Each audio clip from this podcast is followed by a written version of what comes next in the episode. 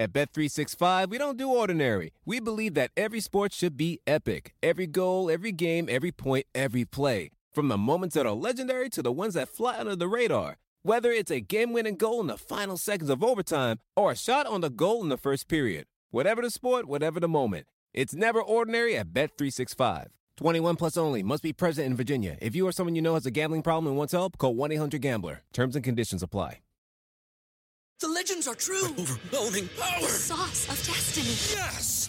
The most legendary sauce has arrived as McDonald's transforms into the anime world of WickDonald's. The greatest flavors unite in all new savory chili McDonald's sauce to make your 10-piece Wick Nuggets, fries, and Sprite ultra powerful. Unlock manga comics with every meal and sit down for a new anime short every week only at WickDonald's. Ba-da-ba-ba-ba, go! At participating McDonald's for a limited time while supplies last. Un saludo a la gente buena que sigue el Vikingo y Ebro Podcast. Señores, gracias por estar conmigo, gracias por estar con Eduardo Martínez Vikingo, gracias por estar con los dos. Viernes social y casi, casi laboral para estar con ustedes comenzando la semana o el fin de semana de deportes de combate. No hay mucho, simplemente la UFC de Australia. De eso vamos a estar hablando. Vamos a estar hablando de boxeo.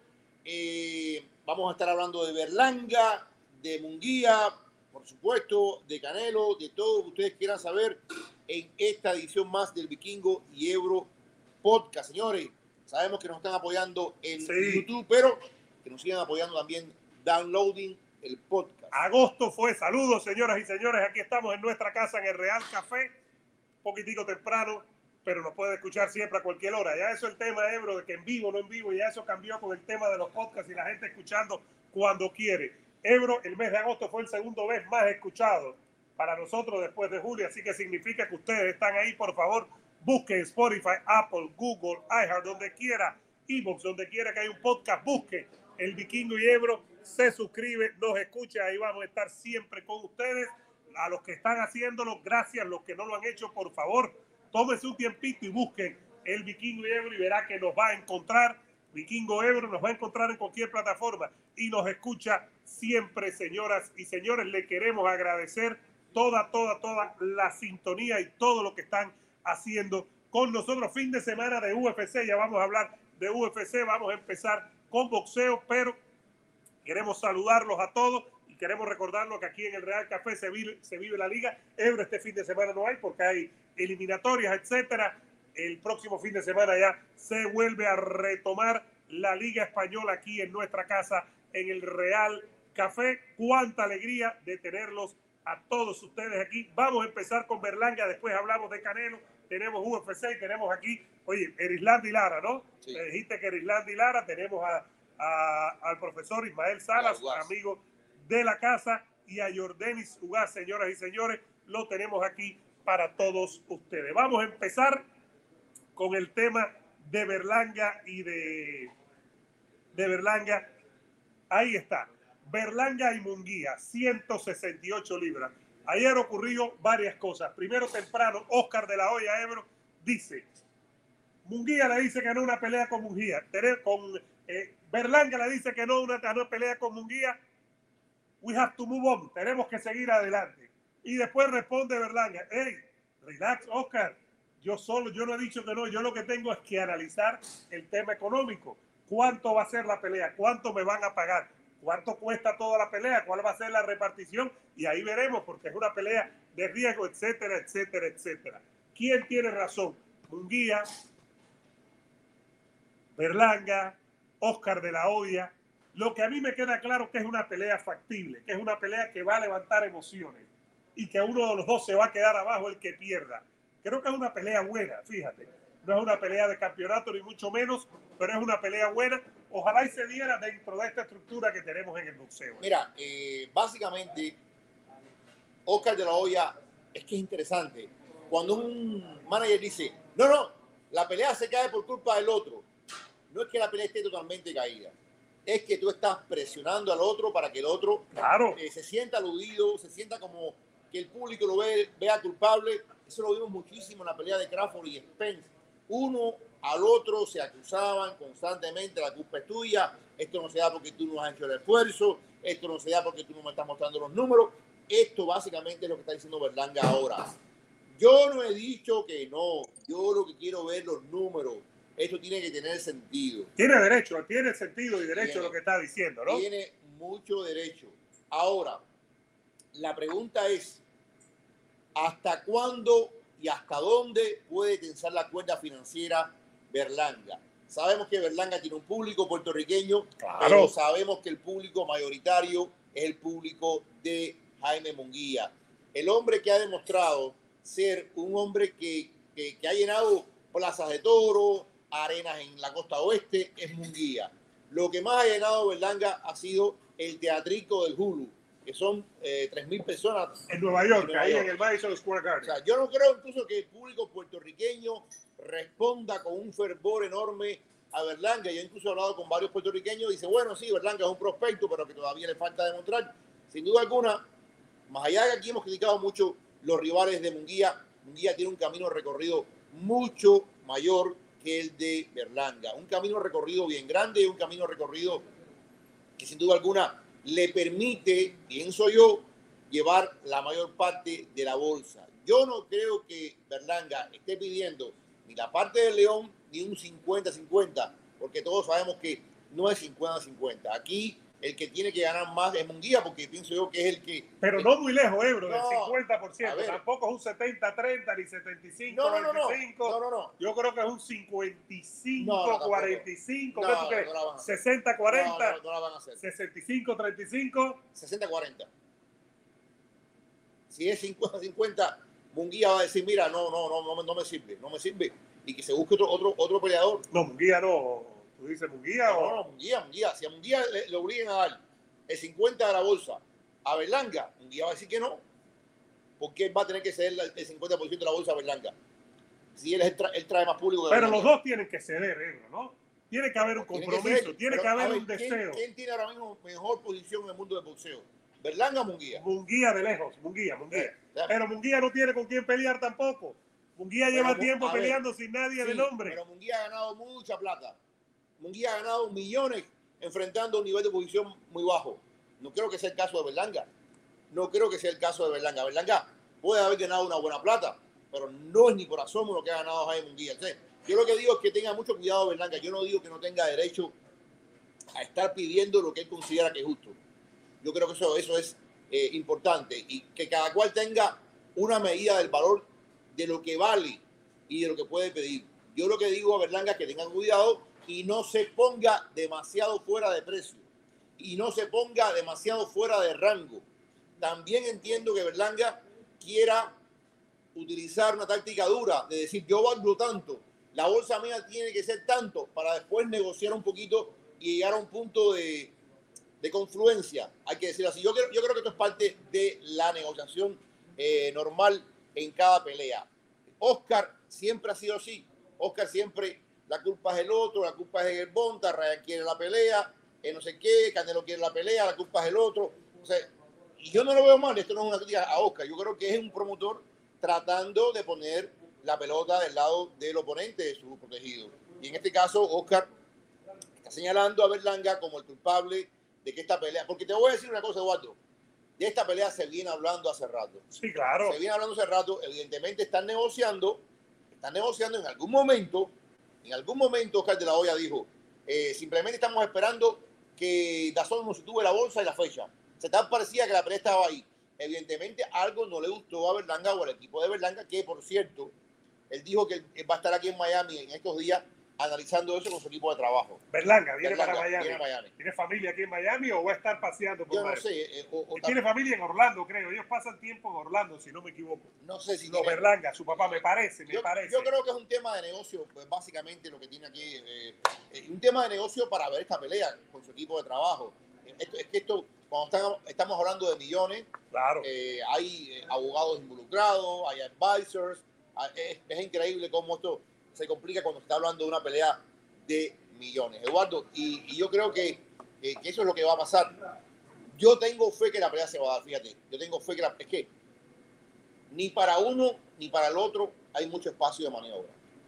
Ni pa- al- el otro día vi una foto de Golovkin allá, no sé qué parte, Con el hermano. y ahora parece que quiere despedirse con su gente allá en, en En Kazajstán. Kazajstán. Con Golovkin ya no hay nada. Eh, con Charlo ya no hay nada. Eh, en fin, con Benavides no hay nada. Con Morel no hay nada. Estoy hablando de rivales posibles En situaciones- 168 libras. 168 libras, ¿no? Lo de Andrade y, y, y, y Benavides se ha enfriado, ¿eh? No, no, pero porque, es para es para noviembre, Eduardo. No tienen, tienen tiempo para, para es para noviembre. Ok, no va a haber ningún anuncio hasta después de la semana o el fin de semana de la pelea de De Canelo. Canelo, o sea, Acuerda que Canelo esperaron que eh, para la promoción, ya se sabía, pero esperaron para la promoción que tuviera lugar el 29 de julio de Spence y Crawford, Crawford Spence. Uno pensaría que con Canelo no van a tirar ningún satélite porque quieren vender esa pelea y tiene todo el sentido del mundo, ¿no, Ebro? vamos a ver qué es lo que pasa. Yo, o sea, no- yo no creo que esta semana ni la que viene van a anunciar nada importante. Yo creo que van incluso a, a- dejar que pase un poquito eh, los ecos de Canelo con Charlo y entonces después, quién sabe, en algún momento de fines de octubre o principios de octubre puedan anunciar algo. Me asombraría si pasa mucho tiempo. Si, si pasa, por ejemplo, At Bet365, we don't do ordinary. We believe that every sport should be epic. Every basket, every game, every point, every play. From the moments that are legendary to the ones that fly under the radar. Whether it's a three pointer at the buzzer to tie the game or a player that goes two for two at the foul line. Whatever the sport, whatever the moment. It's never ordinary at Bet365. 21 plus only. Must be present in Virginia. If you or someone you know has a gambling problem and wants help, call 1 800 Gambler. Terms and conditions apply. The legends are true. overwhelming power! Sauce of destiny. Yes! The most legendary sauce has arrived as McDonald's transforms into the anime world of WickDonald's. The greatest flavors unite in all new savory chili McDonald's sauce to make your 10-piece Wick Nuggets, fries, and Sprite ultra powerful. Unlock manga comics with every meal and sit down for a new anime short every week only at WickDonald's. Ba-da-ba-ba-ba, go! At participating McDonald's for a limited time while supplies last. La segunda semana de octubre y no han anunciado nada, sí digo, oye, está complicado porque hay que, esta es una pelea que hay que vender, la, la- la- el venue. Ya Benavides está entrenando, fíjate. En el caso de, de, de Benavides ya lo puso nuestro amigo Memo Heredia, preparador físico. Eh, pero regresando al tema de Berlanga y Munguía, a veces da la impresión que están condenados a entenderse. Porque es que el camino por separado es un camino eh, estéril, Ebro. Es un camino que no es fértil. Porque los 168 están del otro lado. Y a Munguía probablemente le dijeron, mira, yo tengo a Canelo, Canelo te puede tocar. Y Canelo, que por cierto, dije, dijo que Canelo tomó la mejor decisión posible, eso lo sabemos todos. Pero lo que digo es, vamos a ponerte aquí, Ebro, para que no te me salgas de, de- de cuadro, como dicen, ¿no? Lo que digo es lo siguiente, al final eh, da la impresión que están condenados. ¿Qué te pasa, Ebro? ¿Todo bien? Están condenados a, a entenderse, Ebro, me parece a mí. Porque es que por caminos separados, ¿qué pueden vender? Munguía y, eh, y- y Berlanga. Díganme ustedes, ¿con quién pueden ir? ¿Con quién pueden ir? Es muy complicado. Ebro. Es muy complicado, Eduardo, y sin duda alguna eh, pienso yo que, que- que- que ojalá se entiendan. Ojalá se entiendan y ojalá que esta pelea se anuncie en un tiempo no muy tarde. Dazón está de capa caída, hay que decirlo así. Dazón está de capa caída. Tienes razón. Eh, Ey, por cierto, Ebro, un saludo grande a Boxeo con Flow. Sigan este canal, este muchacho, él se esfuerza, hace programas larguísimos. Yo siempre que lo veo le doy su like en Facebook, en YouTube. Busquen a un gran conocedor de boxeo, boxeo con que además boxea mejor que tú y que yo juntos. Déjame decirte, el hombre tiene movimiento. Eso no, Un abrazo. eso no es gran premio. Premio es lo que hace él. Es mejor que tú que yo hace cualquiera. Que cualquiera. Cualquiera. Yo tengo mi estilo con el, mi golpe, mi recto de derecha. Eduardo, yo, yo creo que, que, que Dazón tiene. eh, lo que pasa es que los tiempos han cambiado. Eh, lo que pasa es que ya Dazón no es aquel lugar donde botaban el dinero a manos llenas. Dazón ya no es aquel lugar donde, donde ellos este, podían. eh, dame tanto para esta pelea, dame tanto para cada pelea, dame tanto. Yo creo que eso se acabó. Dazón ha, ha tenido una responsabilidad fiscal con la realidad de que ellos no han vendido en el mercado más importante del mundo una cantidad de suscripciones como para es que no te dan nada, francamente. Aquí no te dan nada. Entonces, básicamente, eh, también Berlanga tiene que ver cuánto es lo que Dazón está dispuesto a dar para una pelea de esta magnitud. Y a partir de ahí sacar la conclusión, merece la pena, no merece la pena, porque también ponte a pensar, si Berlanga dice que no a, a Munguía, bueno, a lo mejor no va a ganar lo que quiera, pero podrá ganar mucho más contra otro peleador del montón. Y lo que pasa es lo siguiente, Ebro, antes de meternos en UFC y vamos a hablar de Canelo también y lo que dijo Eddie Hearn. ¿Te gusta mi gorrita de Venecia, Ebro? Venecia City, estuve ahí en Venecia en, ¿cuándo fue? En marzo. Marzo. En marzo, Ebro, que uno puede regresar siempre, que qué maravilla desayunar ahí en Venecia. Me parecía que estaba en una película de verdad. Los quiero mucho. Ebro, ahí está Boxeo con Flow, un abrazo. Lo que pasa también es lo siguiente, antes de hablar de UFC 293, antes de regresar a Canelo, aquí vamos a tener a Lara ahora, Irlanda y Lara, vamos a tener al profesor Sala, vamos a tener a Jordani Jugar, los que dicen que uno no habla de boxeo cubano hoy, se van a quedar tranquilitos todos, no van a protestar. Me imagino yo, aunque siempre están los que protestan por todo, está bien, hagan lo que les dé la gana. Con respeto, exprésense siempre. Ebro, si Munguía y Berlanga, Munguía y Berlanga pelean, el que gane sale muy fortalecido. Sale fortalecido porque ha peleado contra un hombre. Si Munguía le gana a Berlanga o Berlanga le gana a Munguía, el que gane sale muy fortalecido y manda su mensaje en la 168. Totalmente, totalmente. Y eh, al menos es algo. Sería, por lo menos, para Munguía, en largo rato, el mejor oponente que ha enfrentado. Si no, es el mejor oponente de su historia. Y para Berlanga, sin duda alguna, el mejor oponente que ha enfrentado. Sería una pelea que traería un poco de credibilidad a ambos y que los pondría en la pintura. Ahora mismo ninguno de los dos está en la pintura. Es la verdad. Están ahí merodeando, pero ninguno está en la pintura titular de las 168 libras. Entonces yo creo que es una pelea que tiene que darse por muchas razones, pero tiene que darse en un ámbito económico diferente a, a, los, a, las vacas gordas de Dazón. Tienen que haber un, un consenso de, de, cuánto vale, cuánto... ¿Es pay per view esa pelea? No, no, no, no lo es. No lo es. Y pienso yo que no. Yo no, yo no creo que el público va a responder. Eh, no creo que el público va a responder. Lo pueden poner como si quieren, si, si ellos quieren. Aparte, si ellos ponen, primero que hay que pagar la, la suscripción de, de Dazón. Y después sería Dazón Pay Per View.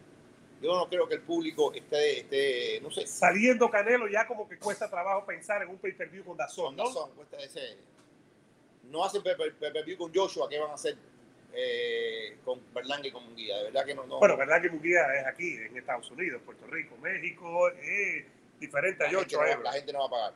Sí, pero Joshua es una estrella de, de, de mayor magnitud. Eso también, eso también. Eh, la, lo que te digo es que, o sea, yo no creo que ahora mismo hay espacio para esa pelea. No hay una construcción, no hay una narrativa excelsa que te diga, esta pelea es premium y esta pelea vale la pena pagar 80 dólares por encima. Por cierto, ya salieron a, hoy salieron a la venta eh, los tickets a UFC de, de, Nueva York. El ticket más barato. De noviembre, ¿no? La de el ticket más barato está en 917 dólares. En, en el Madison Square Garden. casa del carajo. Literalmente. Literalmente. Es increíble. Bueno, vamos a seguir, ya vamos a leer sus mensajes, señoras y señores. Feliz viernes, gracias. Gracias a todos ustedes por estar aquí con nosotros, señoras y señores. Los queremos mucho, sin duda alguna, pero queremos hablar con todos ustedes. Ebro, ¿cómo pueden ganar dinero nuestra gente con Alfa Medical Research? Totalmente, Eduardo, un lugar de profesionales, un lugar donde hacen muchos estudios y donde entienden que su tiempo vale, su disposición vale. Llame, llame ya a Alfa Medical Research al 305 456-6248. Llame de parte nuestra y no se va a arrepentir. Su tiempo es oro y aquí lo sabe muy bien. Llame ya a Alfa Medical Research. Ahí está el teléfono, señoras y señores. Ahí está el teléfono con todos ustedes. Eh, mírenlo ahí, para ganar dinero. Si tienen Ebro, cirrosis hepática, si tienen el tendón esencial benigno, si están deprimidos, están tristes, llamen a este teléfono para ganar dinero, porque además Ebro tienen estudios para cualquier condición médica. Lo que tienen que hacer, como dice Jorge Ebro, que se los está pidiendo ahora, es que llamen a este teléfono 305-456-6248. 305-456-6248. Llamen ya para empezar a ganar dinero. No dejen de ganar dinero, señoras y señores. Este es el momento de ganar dinero. Algunos mensajitos, Jorge Ebro. A ver, ¿qué pasó aquí? Vamos por aquí. ¿Eh? ¿Qué está pasando? Por aquí, Jorge Ebro. ¿Dónde fue? Algunos mensajes por favor, ya vamos con los mensajes de la gente antes de meternos en el UFC 293, una cartelera medio bisagra, diría Jorge Ebro. Eh, boxeo con flow, abrazo y éxito para los dos, para ti también, mi hermano. Dice Alfonso, iniciamos temprano, sí. El guaso, qué vuelta, vikingo, qué vuelta, mi hermanazo. Camarón dice que él no queda a boxeo con flow, al Pumita en el primer asalto. Eh, Diego, ¿qué carajo hacen hablando de boxeo? Esto es un deporte, esto es un programa de deportes de combate. Mira, Mr. Pepe Flores Ebro dice, yo sí pago por verme un guía de su bueno. Ahí está. Bien. Volvió tu papichi chichichino. A nadie le interesa esa pelea. MMA total. MMA Total dice saludos, Ebro Vikingo. Paul Belilla dice saludos y bendiciones. Un likecito, por favor. Busquen el podcast El Vikingo y Ebro en Spotify, Apple, Google, iHeart, Evox, Teacher, donde quiera que haya un podcast, una plataforma, búsquenlo. Suscríbase y nos deja su comentario. A ver, Jorge Ebro, vamos para, ya vamos a hablar de Canelo, por cierto, y lo que dijo Eddie Hearn, más o menos tiene que ver con esto que estamos hablando de Munguía. Ebro, ya vieron el peso, dio la impresión que pasó más trabajo. Eh, Strickland. Strickland tuvo que quitarse la ropa y terminó como que de bilucho. Tienen mucho más de 24 horas, porque hicieron el peso temprano allá y la pelea es por la noche, es decir, por la mañana, que diga, para que sea por la noche. Fíjate que va a tener más de 24 horas cómodo para recuperar. Ebro, ¿hay otra pelea, alguna otra, un evento? Es bisagra, es, es algo que nos tiene hablando, pero como que no, no se ha levantado, A ver, a ¿no? lo mejor que tiene esta pelea es que esperamos tan poco de ella. Porque como siempre digo, en la vida todo es percepción. Esperamos tan poco de ella que si nos da algo de más, lo vamos a recibir bien. Esperamos tan poco de una pelea de Adesanya y Strickland. Es tanta la sensación de favoritismo de Adesanya que cualquier cosa que haga Strickland la vamos a estar aplaudiendo como si fuera algo realmente impresionante. No cabe duda de que así a simple vista Adesanya es el hombre a vencer, el hombre favorito, el hombre que eh, ha prometido ser un John Wick. Dijo que va a ser un John Wick a Strickland. ¿Y qué significa eso?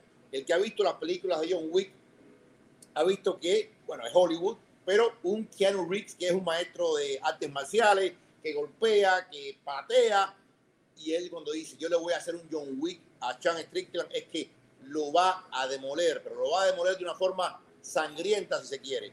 Básicamente, ¿qué es lo que tiene que hacer Strickland? Uno se pregunta, ¿qué puede hacer Strickland?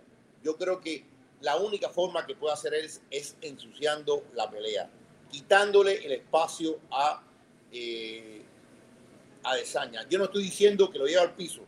Al final, Strickland es mejor luchador que Adesanya, pero tampoco es un maestro. Es muy, yo No es Chimaev, no, no, no. eh, no es DC, no es Caín Velázquez. Fíjate dónde te estoy llevando, no es eh, Joel Romero en el tema de lucha, ¿no? Yo, yo te digo una cosa, Eduardo. eh, él tiene que anunciar la pelea, tiene que robar la distancia y sobre todo no dejarse patear por Adesanya, porque Adesanya tiene esto. Adesanya eh, lo hizo, por ejemplo, con Joel Romero. Adesanya te puede ganar pateando, pateando, pateando, pateando. Y esto te puede dos cosas. Primero, te mantiene alejado. Y segundo, cuando tú sientes ese dolor que empieza a caer en las extremidades inferiores, es como que el resto del edificio se va rompiendo. Y una vez que te produjo, produjo ese dolor abajo, empieza a trabajar arriba. Él no puede permitir que Adesanya, que tiene esas extremidades tan grandes, es mucho más alto Mucho que él. más alto me que llama él. la atención. Es que como estamos acostumbrados a Adesanya, la última visión de Adesanya son las últimas dos peleas con Pereira que estaban ahí, ¿me entiendes? No se nos olvidó Canonier, que la vivimos tú y yo allá en La Vega, que también era para abajo, pero Canonier era muy fuerte, era sólido. Eh, Strickland no sí, está pero así a ver, a ver, físicamente. Canonier, Canonier dio una pelea mediocre. No, no, yo me refiero a la parte física, de cuando tú ves que se paran cara a cara. Ah, sí, sí, sí. Nos acostumbramos con Pereira, que era cara a cara, ¿no? Yo creo que Canonier cometió el error grave de darle la distancia a... a- y fíjate que es complicado uno, uno- decirles una cosa y hacerlo otra. Yo estaba viendo nuevamente la segunda pelea de Pereira contra Adesanya.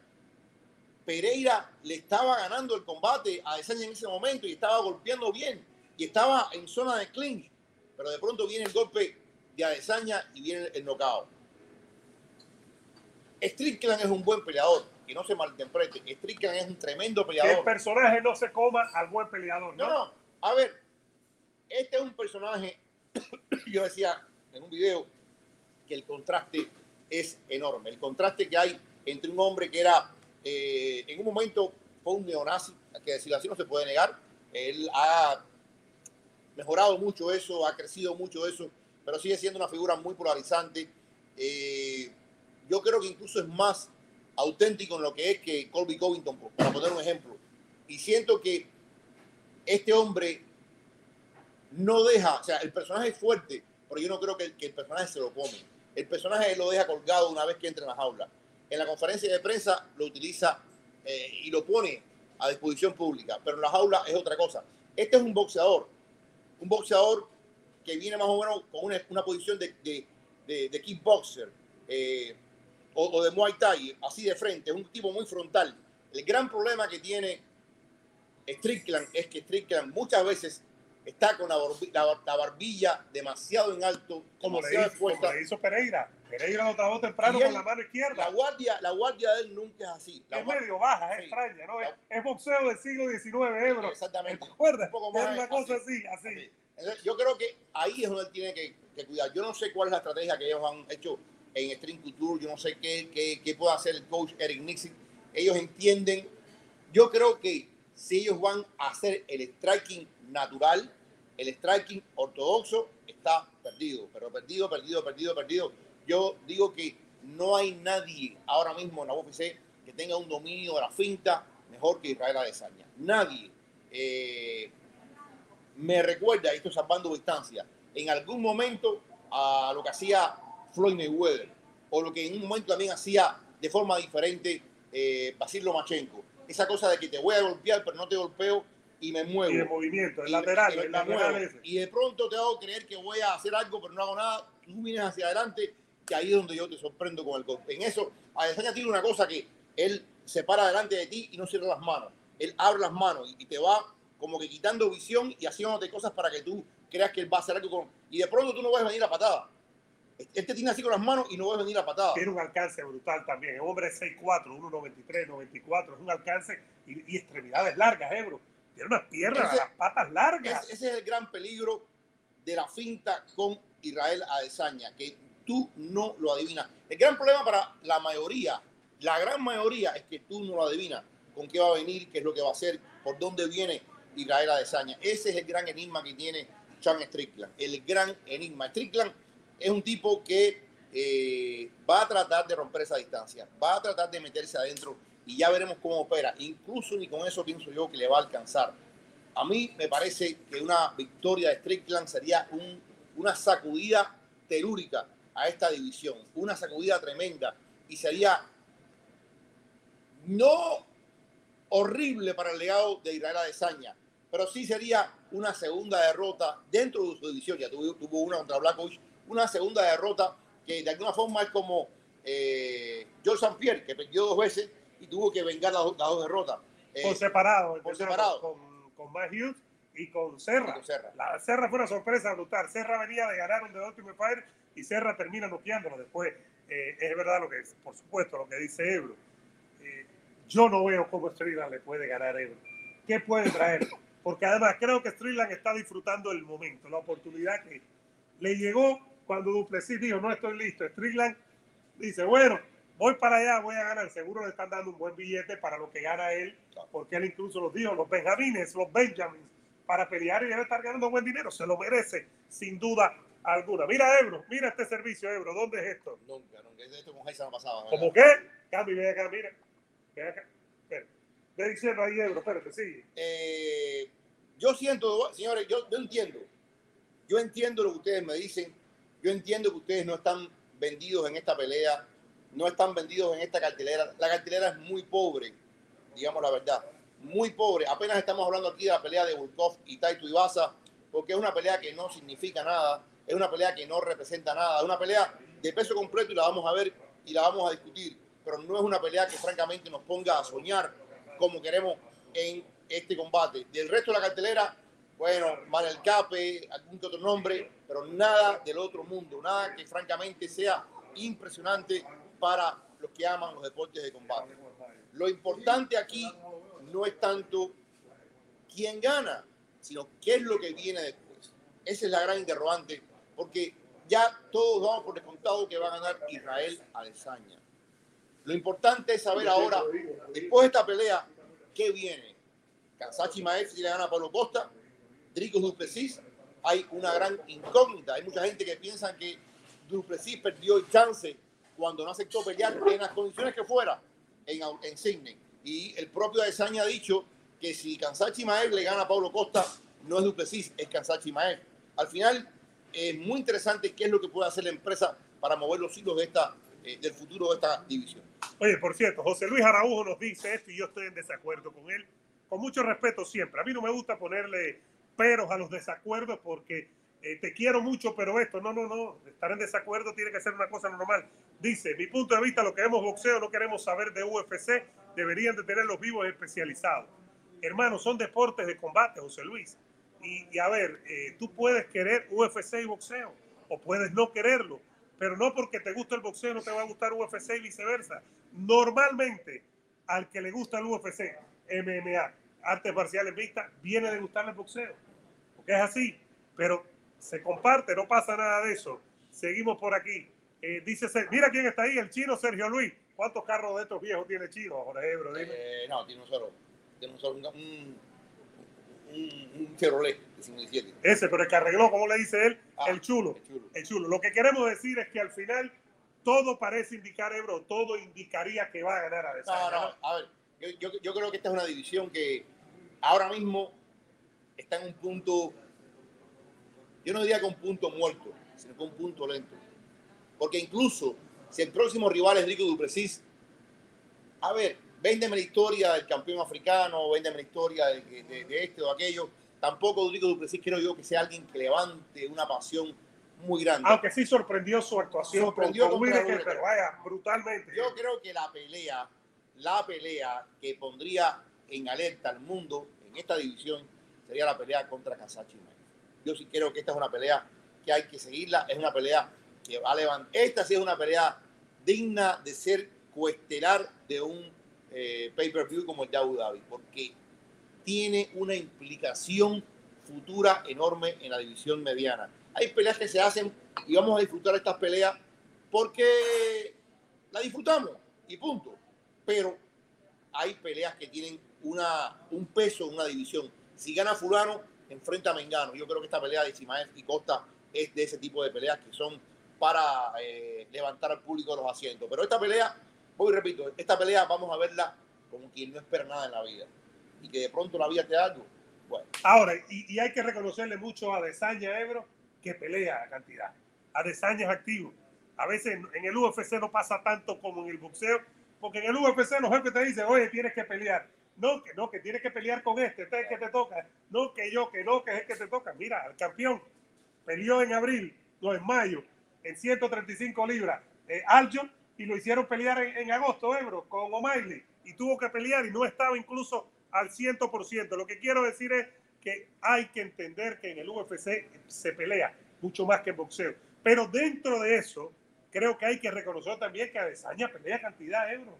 Pelea tres veces al año dos veces al año, eh, cinco veces en dos años, una cosa así. Adesanya defiende su título con frecuencia, Adesanya pelea, lo mismo que Volkanovski, yo no sé si es una mentalidad australiana, neozelandesa, de allá del continente, de la parte de ellos, no sé si, pero pelea en cantidad de euros y le dice, Volkanovski dice, no, no, yo estoy en este negocio, lo mío es pelear, me dicen, vas a pelear con fulano, vas a pelear con fulano y ya, y se pone el overall del entrenamiento, se va a entrenar y después a pelear. Y eso creo que hay que apreciar mucho. Y, es una pelea, a ver, y lo decía por ahí eh, Roberto Rivera, es una pelea hecha a la medida de Australia. Es una como si la UFC de, de, París fue hecha a la medida de París.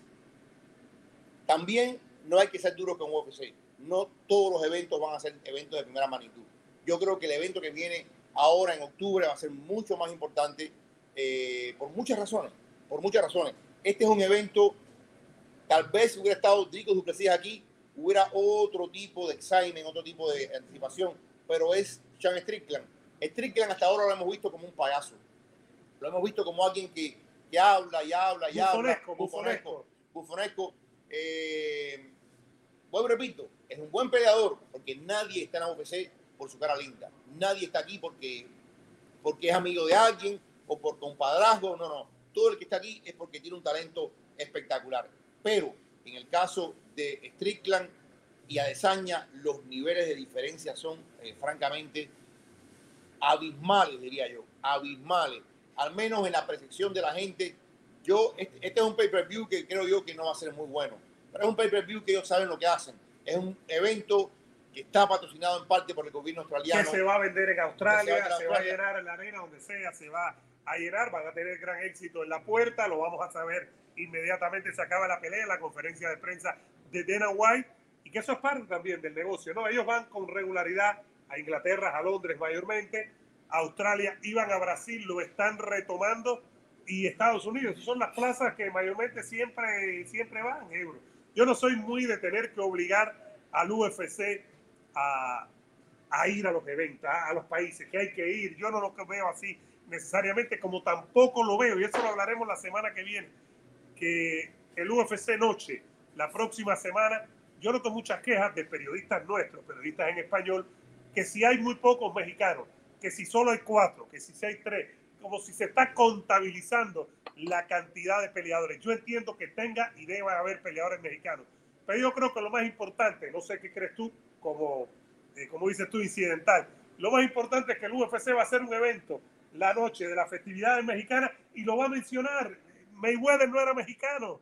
Oye, Y, y-. Mayweather salía en, en- en- mayo y en Yo te septiembre. digo una cosa. El hecho de que esta cartelera, aunque hayan dos mexicanos nada más, o una mexicana como Alexa Grasso, una sola, peleando por título de- del mundo, con una sola mexicana, el hecho de que esta empresa haya dicho que esta es Noche UFC, dedicada a la independencia de México, ya debería bro, el fin de semana del 4 de julio hubo dos mexicanos, Jair y, y- y- Brandon, dos mexicanos. y ahí estuvimos nosotros, que fiesta hubo. Y fue una locura, lo hablamos incluso con No hay, White. no hay otra nación en los Estados Unidos que tenga esa capacidad y yo, y yo creo que esto va a seguir creciendo. Ahora, supuestamente en noviembre, ya se va a inaugurar el Apex Center en Ciudad de México. Esto va a significar un cambio grandísimo para ellos, va a significar una penetración, no solamente para los mexicanos, sino para mucha gente de América Latina que va a poder venir a entrenar a ese lugar. Y siento yo que México va a dar un vuelco. Esto que estamos viendo ahora de Alexa, de Brandon, de eh, Yair, es simplemente la primera camada que llegó y triunfó como tal en la UFC. Vendrán otras camadas, vendrán otras figuras. Eh, vemos, por ejemplo, que ya el Apex Center de Shanghái está funcionando. Ahí tenemos a Zhang Wei Li, tenemos a Yang Xiaonan, vienen otros jóvenes creciendo. En fin, lo que esta compañía hace, o sea, porque tú tienes a One Championship que es buena, tienes a PFL que es buena, tienes a Bellator que es buena, pero yo creo que ninguna empresa en el mundo trabaja con estos tentáculos, trabaja con esta forma de, de crecer en varios mercados y de invertir en varios mercados. Porque la gente dice, sí, es verdad que le pagan poco a los peleadores, es cierto, pero esta gente invierte en, en mucho, porque al final de dónde sale el dinero del Apex Center, sale de todo esto. ¿De dónde sale el dinero de, de, de Shanghái, de, México, los que vienen para Europa ahora, van a hacerlo en África? Yo creo que el tema del pago, y fíjate, hemos tocado varias cosas aquí, sigan dándole like al video. El tema del pago es como un tema que, que no lo contamos como es necesariamente. Yo creo, mi impresión y lo que conozco es, los que ganan mucho, las estrellas no ganan como las pocas estrellas que puede haber en el boxeo. No hay nadie que gane como Canelo. No lo hay. Pero los de abajo y la clase media baja, comparado a los boxeos con UFC, tal vez esos ganan más que los boxeadores. Yo creo que el promedio de los peleadores, el promedio de los peleadores de la media hacia abajo, ganan más que en el boxeo. Pero ganan más que en el boxeo. Un novato gana 12 mil dólares. Y si gana la pelea, son 12 mil más 12 mil, 24 mil eh, dólares. Tú puedes decir, óyeme, es un incentivo. En el boxeo no hay eso de que si tú ganas tanto, pero si ganas te doy más, no. En el boxeo no hay ese incentivo, no hay un incentivo al knockout de la noche, no hay un, incentivo a la pelea de la noche. Debiera haber, debiera haber, eh, porque creo que al final el espectáculo gana con eso. Los peleadores, el campeón no, el campeón tiene un dinero garantizado y tiene también puntaje de pay-per-view, pero el peleador normal es tanto por, por presentarte y tanto por ganar. Vamos a ver qué es lo que pasa eh, en el futuro, pero yo, yo siento el otro día le preguntaron, por ejemplo, a Dana White, porque hay un rumor muy fuerte, Waldo, muy fuerte, de que PFL va a comprar a Bellator. Y él decía, ok, que la compre, que la compre, ya veremos qué, qué pasa.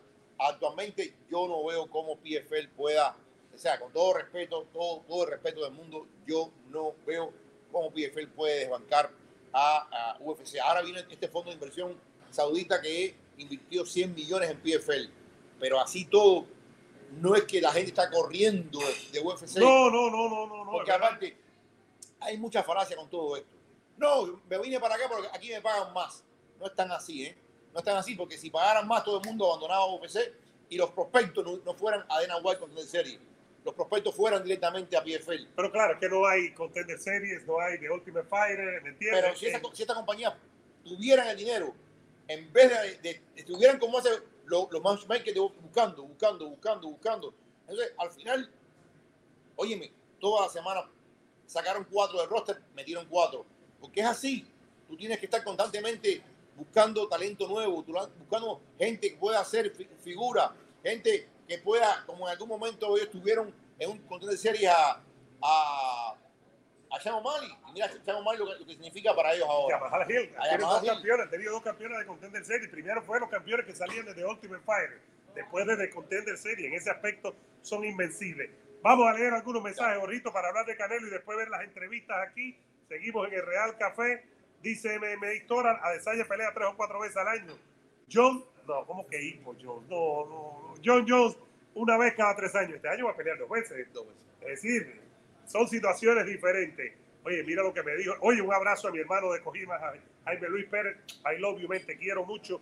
Un abrazo. Mira el guaso, Ebro. El guaso es mi brother. Anoche estuve con el primo Beto en su canal, otro nivel. Yo estoy de acuerdo, Ebro.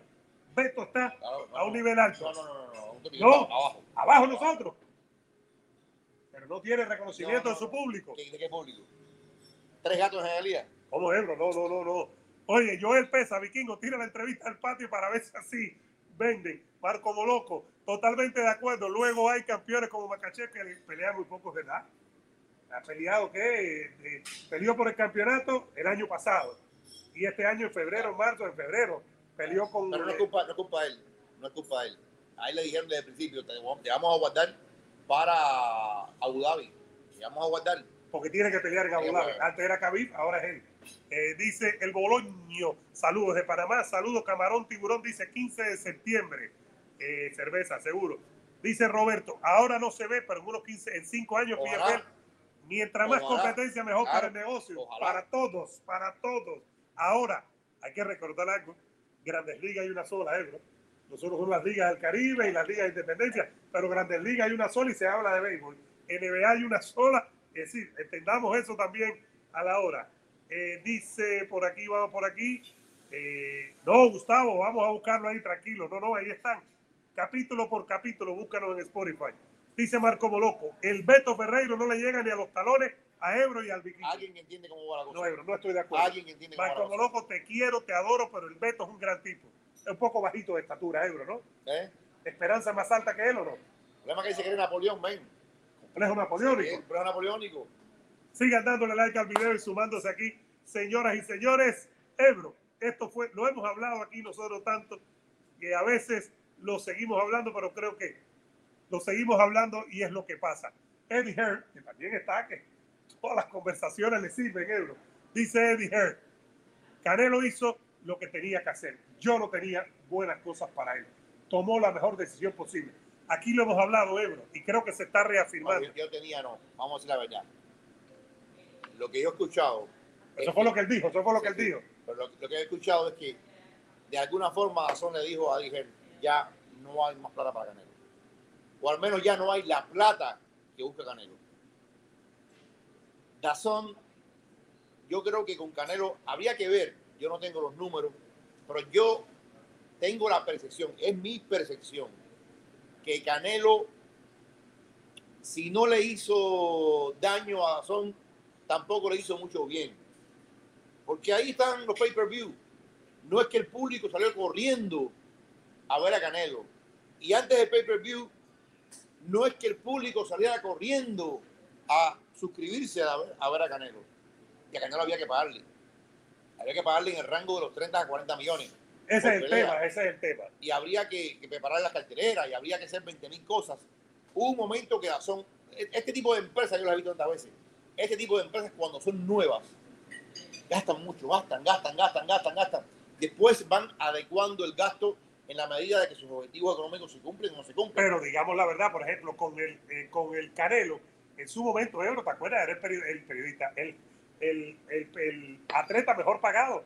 Era, ¿te acuerdas? 365 millones por 10 peleas, incluyendo Claro. aquella con Rocky Fielding después Pero que peleó. Dazón tenía, Dazón tenía, y no es que no los tenga, lo que, lo que Dazón tiene ahora es más responsabilidad fiscal. Porque Dazón compra muchas propiedades también de Europa, compra eh, eh, eh, la Premier League, compra esto, compra motociclismo, com- compra la Fórmula 1. Usted va a Dazón Europa y tiene una cantidad de ofertas tremenda. Pero Dazón en este mercado, para la inversión que hace, para mí ha sido una pérdida. Una pérdida. Yo, te, yo puedo decirte que ahora mismo Dazón no debe tener ni 400 mil. ¿Tú crees que no llega ni a un Bueno, millón en es Estados el Unidos? momento más alto, el momento más alto fue antes de la pandemia y llegaron a tener 800 mil. El momento más alto. Y cuando vino la pandemia fue una debacle, una debacle total. ¿Por qué tú crees que pusieron el pay-per-view? Porque no les da. Ahora, digamos la verdad. eh, el camino de Canelo con PBC es un, canero, es un, camino, con- un camino económicamente mucho más rico y a la misma vez con más opciones de producir ese dinero. Mira, yo- Porque las opciones de Dazón, ¿quiénes son? A ver, Berlanga, Munguía. No, no, No son a- opciones a malas. A ver, a ver. A ver. Eddie Hearn tenía una principal opción para vender pay-per-view, para vender pay-per-view en condiciones. Eddie Hearn tenía solamente una opción, la revancha contra Igor. La revancha contra Igor. Yo creo que después de la debacle de Ryder, En México, una pelea con Berlanga no hubiera significado, porque tú tienes que vender cierto nivel de drama para un pay-per-view. Tú tienes que es el drama que no existe con Adesanya y, Claro. y Strickland. Tú tienes que vender cierto nivel de intriga de que esto pueda pasar y concharlo a pesar de la diferencia de peso. Esa intriga existe, ese drama existe, porque Charlo se asume como un boxeador mucho mejor que Berlanga. O sea, Berlanga, tú pones mañana pay-per-view de 100 dólares, Berlanga Canelo, y te garantizo que va a ser un fracaso. Porque no hay drama. Porque si hemos visto a Berlanga sufrir contra Cóceres, y si hemos visto a Berl- a Berlanga morder a, a Angulo, no, no. Hemos visto a un Berlanga que no, que no dio el salto y que lo dejó ir. Torban Ebro. Torban básicamente no hizo ni esfuerzo por retener a Berlanga, ¿no? Eh, ¿Tú te acuerdas con Mikey García? Con Mikey García fueron dos años que Mikey García no peleó aproximadamente. No lo dejaron ir así por así. No es que eh, hay un contrato firmado que se tiene que respetar. Con Berlanga lo dejaron ir, Ebro. El contrato lo dejaron ir. Es la verdad, ¿no? Y entonces, básicamente, lo que dice, fíjate que es- eso sí es honestidad. La honestidad es que de pronto se le acabaron los ingleses a, a Eddie. Se le acabó Smith, se le acabó Saunders. No, no había, más- no había más. O sea, ¿qué tú le puedes poner a Canelo para un pay-per-view? Pero esto es una cosa que estoy seguro que el alto, alto mando, los que le dan la bolsa a Eddie Hearn, porque Eddie Hearn no gasta de su dinero, Eddie Hearn va con un dinero que le da Dazón y con eso organiza las peleas y promueve las peleas. Esta gente tiene que haberle dicho, oye, 40 millones para qué? 40 millones para enfrentar a Berlanga. Porque a Berlanga habría que pagarle mínimo 3 millones. Porque si está con lo que está con Munguía, Berlanga se va a parar en, tres a pedirle lo máximo que pueda pedirle a Canelo y a- y a la promoción. O sea, básicamente, Eddie Hearn se queda sin opciones. Cuando Vivol, primero, pidiendo pelear en, su, en supermediano, porque yo quería pelear en supermediano, pidiendo más plata, porque Vigor estaba pidiendo más plata. Apenas fueron, apenas fueron 3 billones en la pelea que hicieron. ¿sabes? De pronto, lo que habría que buscar es cuál es ese impulso inicial. Porque yo estoy seguro que Eddie Reynoso, que es también el manager de Canelo, tiene que haber leído todo esto, tiene que haber visto todo esto. Yo no sé, es lo que no me queda claro y eso lo voy a averiguar en algún momento. Si fue PBC la que buscó a Canelo o Canelo la que buscó a PBC ¿Quién dio el primer paso? el primer paso. Pero lo- lo- el primer paso, el primer paso es darse cuenta que Dazón no iba a soltar la plata y que no habían opciones atractivas porque todavía Berlanga no se ha, ni siquiera se ha construido como una figura importante. Berlanga para muchos es alguien con talento, pero que no ha mostrado su potencial, que ha quedado de ver en peleas con mediana o baja oposición. Tú no puedes decir ahora que Berlanga es un vehículo viable para un perspectivo un Canelo, porque no, no lo merece ni lo está. Y Canelo, una mala versión de Canelo, se enfrenta a Berlanga y le gana, pero Bueno, lo bloquea, lo bloquea, lo bloquea. lo Entonces. Yo creo que Es más, yo creo incluso que Munguía, creo que Munguía, a ver, Berlanga tiene un poder descomunal, eso se sabe. Pero Berlanga dejó de noquear cuando subió la, eh, la competencia, ¿no? Eso también lo sabemos, ¿no? Entonces eso te da una idea. Sí. Fueron 16 nocados el primer asalto, dejó de yo, yo noquear. creo, yo creo que, a ver, Eddie Hearn exprimió la naranja de Canelo al máximo. Eddie Hearn no puede quejarse. No puede quejarse. Eddie Hearn tuvo a Canelo un largo tiempo. Y estuvo con Canelo hasta el tema de México contra Ryder, que fue el último inglés que, que pudo exprimir de su bolsa. Después estaban hablando de no sé quién. de no- buscaba inglés, ¿eh? Lo que... Claro, claro, claro. Billy Joe Sanders, No, Smith. muy inteligente, muy inteligente, eh, muy inteligente, de verdad que muy inteligente Eddie Hearn. Como promotor, mi respeto, porque, a ver, después que viene la debacle de Canelo con Golden Boy, entra Eddie Hearn en la pintura y entra muy inteligentemente. Y Eddie Hearn fue odiado. O sea, a Eddie Hearn le- de, de Toad Run, a la gente de PBC, Leonard Ellerby lo odiaba. Y lo que le decía, go back to England. Conquistador, Eh, no, básicamente. no, no, eh, eh, de la olla ni que cuento. De la olla, lo que ha dicho Eddie Hearn, Y eso que trabajan juntos. en la misma empresa, claro, porque compiten por el budget. Claro. Compiten por el budget. Pero, pero de la olla es otro. De la olla es otro que pone unas carteleras ahí en, Da- en Dazón que y tú dices, pero ¿quién, quién está peleando aquí? ¿Quiénes son esta gente que están peleando? Prospecto. Un prospecto. Pero no me los venda como la gran cosa. Ojalá que de estos muchachos que tiene ahora mismo Golden Boy salgan grandes peleadores. Vamos a ver. Vamos a ver qué es lo que pasa. Déjenos su mensaje, señoras y señores. Ya vamos a ver aquí a Erislandi Lara en nuestro Real Café la entrevista. Vamos a ver al profesor Ismael Salas. También tenemos a Jordanis Watt, puros campeones mundiales cubanos, señoras y señores, y de los mejores boxeadores. Yo creo incluso Estamos haciendo gestiones, todavía no tenemos, estamos haciendo gestiones para la semana que viene, a ver si tenemos a Fichenko, tenemos a...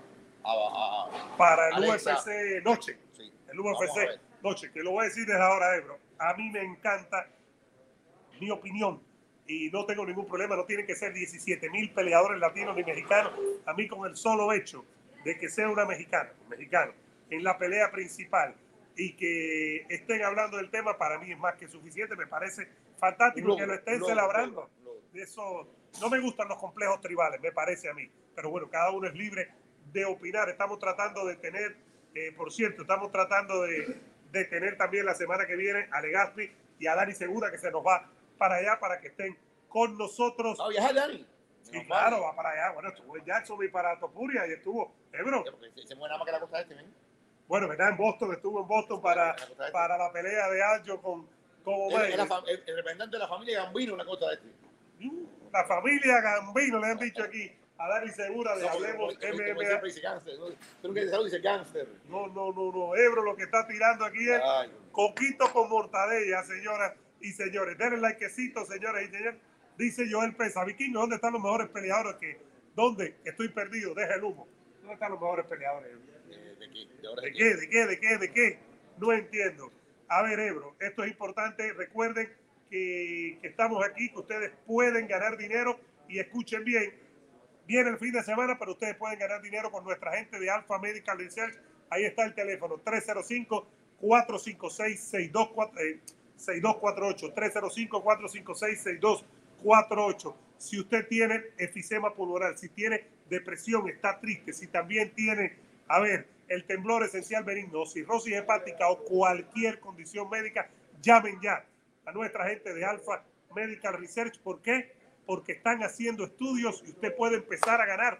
Señoras y señores, con cualquier condición médica, puede que califique. Lo que tienen que hacer es llamar, llamar y llamar a que llamen a ese teléfono. ¿no? Totalmente, Eduardo, un lugar de profesionales, un lugar donde lo van a atender como usted se merece. Llame ya a Alpha Medical Research. 305-456-248. Usted dice que va de parte del vikingo y de parte mía y todo va a ser incluso mejor. Porque aquí ellos entienden que su tiempo cuenta, su disposición es muy valiosa. Lo tiene que llamar ya a Medical Research. Ahí está el número, pongan en pausa el programa y llamen, señoras y señores. 305-456-6248. 305-456-6248. Unos mensajitos antes de poner a Lara para empezar. Eh, dice Linder, saludos para el Vikingo Ebro, gracias por mantenernos con toda la información de lo que sucede en el deporte profesional. Gracias a ti y a ustedes por estar aquí. Eh, dice Arturo, ustedes ni rifa hacen, Dios mío, pero ¿cómo que ni rifa? Te estamos diciendo cómo ganar dinero. Sony, ¿qué va a pasar con Volkanovski? Creo que el entrenador dijo hace unas horas que para principios del próximo año. Es que, es que Eduardo tiene. Lo del hombro, la lesión. No, no, no, y que tiene diciembre, diciembre está así. Diciembre tiene muchas cosas. Diciembre sería O'Malley, ¿no? Con Chito Eh, Vera. Marlon Lovera, se habla también de Prochaska con, eh, Con Pereira. Con Pereira. Está también el pretendido regreso de, de Conor McGregor. No, no, no. ¿Para qué te cuento? Dice Fernando Haidí, Vikingo, ya me tienen hasta la madre con su pinche UFC y también con que nos está diciendo que descarguemos el pinche podcast. Ebro, lo tienes hasta la madre.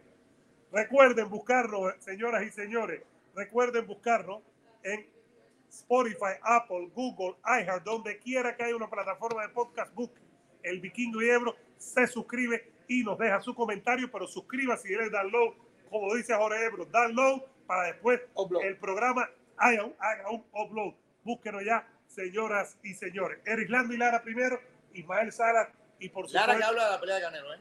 Lara habla de Canelo. Le ganó Lara a Canelo, no, Ebro, en el Él 2014. nada más dice, tú sabes lo que pasó. ¿Y qué fue lo que pasó? Ahí te la dejo, vamos a. Erislandi, vamos a verlo aquí. Señoras y señores, likecitos, sigan aquí, aquí no fallamos. Siempre estamos con todos ustedes. Vamos para allá. Erislandi y Lara, vamos a ver. La entrevista es de Henry eh, Morales. Morales. Un abrazo y gracias. Y también a Yolanda Carmona de Pelota Cubana USA y nuestra gente. A ver, Lara, ¿dónde está Ebro? ¿Tú estás seguro que está aquí Lara? ¿Tú estás seguro, Ebro? ¿Estás seguro? Erislandi y Lara para ustedes aquí, señoras y señores. Disfrútenlo. Aquí, disfrútenlo. Vamos a ver. Desde Las Vegas, Nevada, en la academia de Ismael y Salas con Erislandi Lara. Oye, dicen que los años no pasan por gusto, pero contigo parece que es distinto. Estás mejor que cuando eras joven.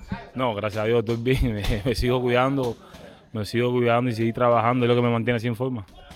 Oye, eh, hace un tiempo se anunció muchísimo tu pelea con Dani García para el pasado 5 de agosto, sin embargo no se llegó a dar. Hace unos días diste una entrevista que la, que la pelea venía. ¿En qué estado está esa pelea con Dani García? Bueno, yo creo que ya, que creo que ya está confirmada ya, no sé, creo va a ser la hora para octubre, final de octubre. Esperemos que mi manager me, me confirme. Oye, este venidero 30 de septiembre, eh, tu compatriota Jordanis Juárez va a pelear en una cartelera donde también estará el Canelo y tú quizás eres uno de los pocos boxeadores que puede presumir que para el público venció al Canelo Álvarez. ¿Qué recuerdo ya después de casi ocho años te tiene de esa pelea? Bueno, ya, casi no, hace ocho años ya, eso ya se quedó atrás en la historia, eso se quedó ahí en, en el récord mío y en el récord del Canelo. Fue una pelea importante, muy buena que se dio ese, día. Y ya tú sabes cómo es lo que pasó, pero bueno, estamos aquí trabajando. Lara, eh, tienes un currículum prácticamente envidiable en el mundo del boxeo. Sin embargo, con 40 años, todavía tienes hambre. ¿Cómo uno mantiene esas ganas de seguir boxeando día a día? Porque si estuvieras en Cuba, digamos, con 40 años, ya estuvieras en casa retirado. Y no vamos a decir que otras cosas pudieran estar pasando. No, eso, todo, la motivación que hay a mi edad todavía es gracias a que se lo debo a, a todos mis hijos. Yo sigo aquí por, por mis hijos, a darle lo mejor a mis hijos, a mi familia, a mi mujer y seguir adelante es lo más importante. Ahora, en un futuro próximo, ¿qué viene para Lara? Bueno, futuro, voy a defender el título con Dani García y, y como, como siempre ha salido eh, victorioso, esperemos lo mejor del año que viene. ¿Y hasta cuándo piensas boxear, Lara? Que Dios- hasta que Dios me dé fuerza y me dé la habilidad, la habilidad para seguir boxeando y, y seguir adelante. Muchísimas gracias, hermano. Que tengas una feliz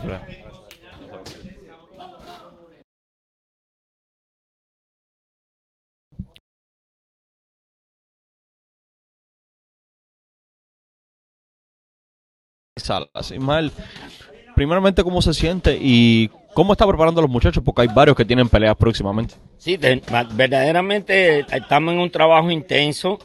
Eh, tenemos muchas, muchas peleas Por ejemplo, mañana tenemos a, a Jo- Johander, Jo- Johander, ¿no? Martínez, al boda, como le decimos nosotros. Y entonces luego de eso yo parto en esta misma semana para Inglaterra. Tengo pelea allá en Inglaterra con Joe Joyce. Y regresando de Inglaterra, entonces peleo con, con eh, Jordani que va a pelear con Barrio en el undercard de, de Canelo. Eh, luego, en, y aparte de eso, tengo a Oreste, a también, que va a pelear. Y aparte de eso, tenemos, son tantos muchachos. Ah, va a pelear también Macayo, el venezolano. Y tenemos entonces una pelea grande ahí en Australia con Brian Mendoza el día eh, 13, 14 de, de octubre. Y regresando de, de allá, entonces tengo que ir a Inglaterra de nuevo con, con Jorge Linares. Y regresando de Inglaterra voy con Erilandi Lari, que debe ser a finales de noviembre, eh, finales de octubre, principio de noviembre. Y al mismo tiempo eh, a Ioka, que estamos ahora en negociaciones para pelear, que es el 115 libre campeón.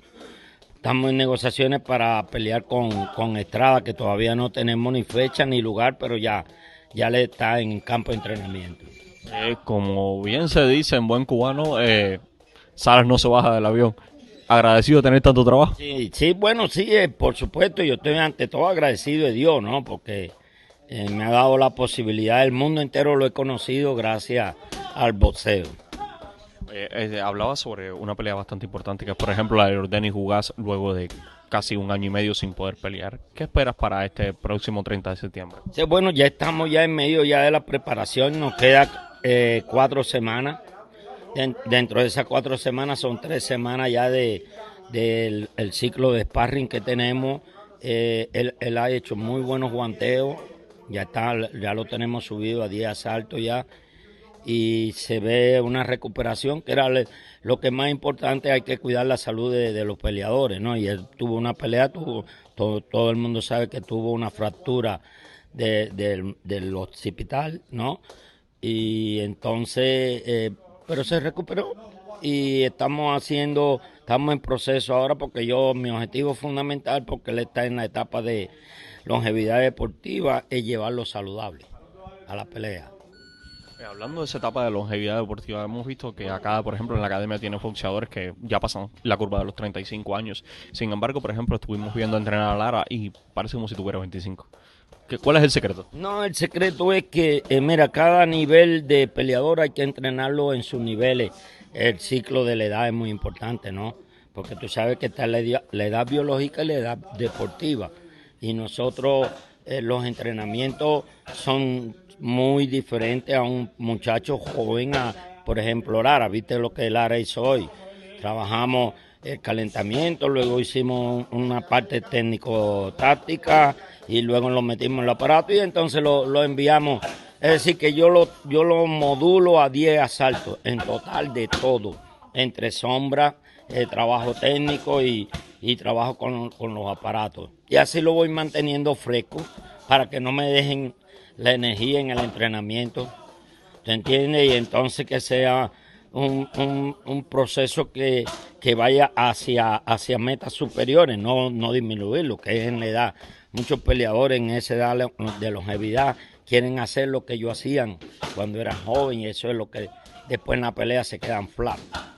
Eh, Salas, una, una última pregunta. Después de un currículum enviable como entrenador, tantos títulos mundiales, medallas en torneos multideportivos, ¿qué le queda a Ismael Salas como sueño? Que dice, esto es lo que yo quiero alcanzar y todavía me falta. Sí, bueno, mira, eh, todo, todo, cada meta es un punto de partida, ¿no? Y nosotros, yo le pido, lo primero que le pido a Dios que me dé mucha salud para continuar haciendo eh, lo que amo, porque aparte de que es mi profesión, que yo vivo de esto y mantengo a mi familia con mi trabajo, eh, es mi pasión. Es mi pasión, es lo que yo amo. Yo venir aquí al gimnasio, ya viste eh, el ambiente positivo que nosotros tenemos aquí de camara- camaradería entre todos los, los muchachos, lo mismo. eh, Lara saluda, eh, Clara que ya un campeón ya establecido, saludó a un muchacho que comienza ahora. ¿Tú entiendes que no hay diferencia en nuestro gimnasio cuando entramos, todos son del mismo equipo, Salas Boxing Academy, y es muy bonito. Yo quisiera continuar con eso para no solamente Ismael Sala, ya cuando termine, eh, ya se fue Ismael Sala, sino dejar un legado con, con, los, nuevos entrenadores. Tenemos muy buenos entrenadores, tenemos a, a Alex tenemos a Fernando que eh, yo le estoy dando las herramientas necesarias para luego que ya yo me retire. Yo me retiro en cualquier momento. Tengo 66 años. Sí, me queda, me queda, pero bueno, eh, el mundo es así. Entonces, pero yo por lo menos dejarle el legado a esa nueva generación que, que el boxeo nunca se va a acabar. El boxeo, el boxeo comenzó con, con el hombre, por la lucha diaria y va a continuar hasta que se desaparezca la humanidad. Muchísimas gracias, profesor.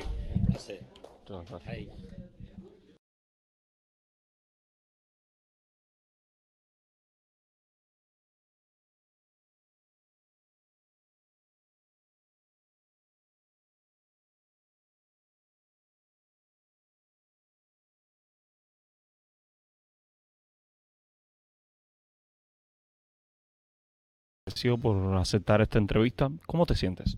No, bien, es, es campeón, es campeón, es campeón. No, bien, gracias a Dios, bien, en- entrenando aquí, terminando segunda sesión de entrenamiento hoy y tú sabes, comenzando la semana, gracias a Dios, con el pie derecho, entrenando. Oye, un año y medio casi desde tu última pelea, quizás los recuerdos para la afición cubana del boxeo no fueron los mejores, pero ¿cómo se siente Jordanis Jugás de volver al ring y cómo se está de salud? No, eh, eh, estoy feliz, feliz de regresar hace 16, 17 meses ahora. Eh, no fue fácil, una noche difícil, pero orgulloso de la noche esa y, y ahora con el favor de Dios regresando, trabajando para regresar a otra gran pelea. Estamos bien, bien, bien feliz, bien feliz y emocionado.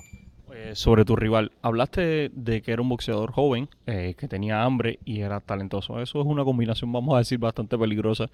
Eh, tú eres un boxeador veterano. ¿Cómo uno mantiene el hambre, a pesar de que los años pasen, de seguir ganando? No, estoy haciendo esto de los seis años. Estoy en un punto ahora mismo que soy, soy un nombre en el deporte, un ex campeón del mundo, con mucha gente que apoya, que me apoya, representando, represento eh, muchas cosas a mucha gente. eso me emociona mucho, me, da mucha, mucha, mucha ah, el hambre ese que tengo, ya no el hambre ya de, de- de cosas materiales, ahora el hambre eh, diferente. Y, como digo, lo he hecho esto toda mi vida. Gracias a Dios estoy muy agradecido por estar aquí en el gimnasio y por estar entrenando para esta pelea. Te quiero enseñar algo y déjame ver si me da tiempo. Te voy a enseñar esta foto y dime tú qué ves ahí. sí, yo recuerdo esa foto, sí. Descri- descríbeme quién es ese que está ahí. No, esa foto, eso creo que es en la final de, De Río Río 2007. y ese es Everton López. Ese Everton López. ¿Qué le, tumbó en las finales, ¿no? Sí, Ujú. me, me creo que me tumbó en esa pelea. ¿no? al final, esa pelea la llegas a ganar, ganas tu título panamericano, posteriormente ser campeón mundial en Mianyang. Eh, ¿Qué le diría Jordanis Jugás a ese que está ahí? ¿En qué se parecen esos dos Jordanis y en qué se diferencian? Sí, no, eh, eso fue a, pasar. Ese año peleé con. eh, oh, oh, disculpa. Ese año peleé con también en el 2007. Eh, han pasado 15, 16 años de más. Y no, 16 años y, estoy aquí en la élite del deporte luchando con, con los mismos deseos de ese joven todavía. Gracias a Dios, con la misma ilusión de ese joven todavía. Ahora por poder ganar, poder comenzar el camino para un segundo campeonato. Estoy bien feliz y nada. Eh, 16 años después estamos aquí. Oye, por último, eh, supimos que Royce Ramírez acaba de llegar acá a la ciudad de Las Vegas. Hace tiempo él sufrió, digamos, un ataque del gobierno cubano al no permitirle que le cantaran su bandera. Tú has sido un defensor eh, de la oposición cubana. ¿Cómo te sientes al tú ser representante y, digamos, qué te hubiera pasado si a ti te hubieran negado la posibilidad esa de cantar tu himno? No, no, la verdad, eh, no sé cómo yo no, de, de, la dictadura uno nunca, uno, uno no puede esperar nada bueno y cualquier cosa negativa tampoco tiene que ser una sorpresa para uno. Eh, y eso pasó, eso fue un escándalo, eso fue lo que le dio más, más visibilidad al muchacho y más... Eso es, eh, lidiar con la dictadura así, cada...